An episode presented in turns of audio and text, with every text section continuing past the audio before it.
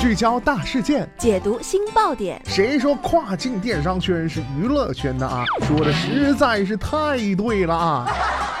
每天跨境电商圈都会有一些新鲜事儿在发生，带大家一起看大山，聊平台，那些重磅的、争议的、有料的跨境风云，都是你居家旅行的必备良品。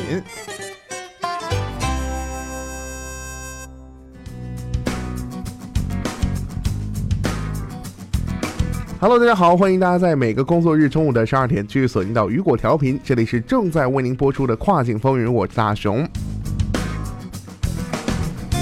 市值曾经突破万亿，亚马逊一度成为全球市值最高的公司，但是在过去两年啊，它竟然没有交过联邦所得税。原来啊，亚马逊充分利用了美国税法的规则，用当年发生的亏损额去抵消以后年度的应税所得，并且大幅利用了设备投资成本的税收抵免优惠和研发的税收优惠进行避税。简单来说啊，亚马逊充分利用联邦所得税减免规则，每年省下数亿美元的税款。那么到底是怎么回事呢？今天的跨境风云马上带大家一起来了解一下。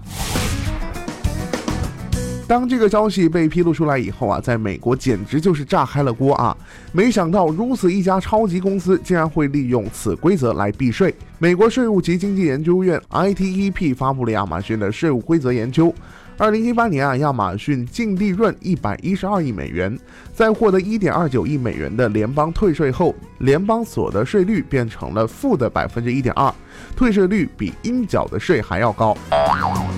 参议员伯尼·桑德斯和特朗普一直在抨击亚马逊。过去他们都曾讽刺过亚马逊缴税太少的问题，但亚马逊聪明在于，它完全是按照美国的现行税法规则来执行，把规则运用到极致。不过啊，目前亚马逊及贝索斯所受到的舆论压力也是日益增大。亚马逊已经宣布放弃了花费二十五亿美元在纽约建造第二总部的计划，主要的原因啊是来自公众及当地官员的反对，特别是在税收优惠上。亚马逊为了给第二总部选址，曾经啊进行了为期一年的征选活动，美国有超过两百个城市都希望争取亚马逊进入，最终啊北弗吉尼亚和纽约市胜出。纽约的地址位于皇后区长岛市，亚马逊同意花费二十五亿美元建设新园区，承诺未来十年为当地带来至少二点五万个工作岗位作为交换。纽约市和所在的州将向亚马逊提供三十亿美元的税收优惠，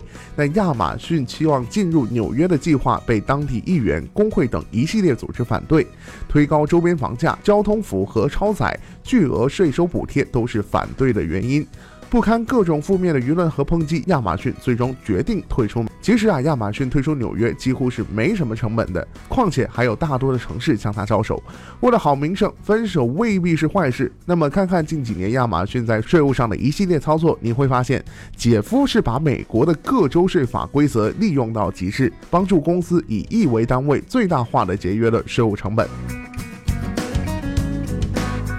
好的，聚焦大事件，解读新爆点。以上就是今天雨果电台为您梳理到最新一期的跨境风云。想要了解到更多跨境电商资讯，您还可以持续关注雨果网 App 推送的最新消息。我是大熊，我们下期再见，拜拜。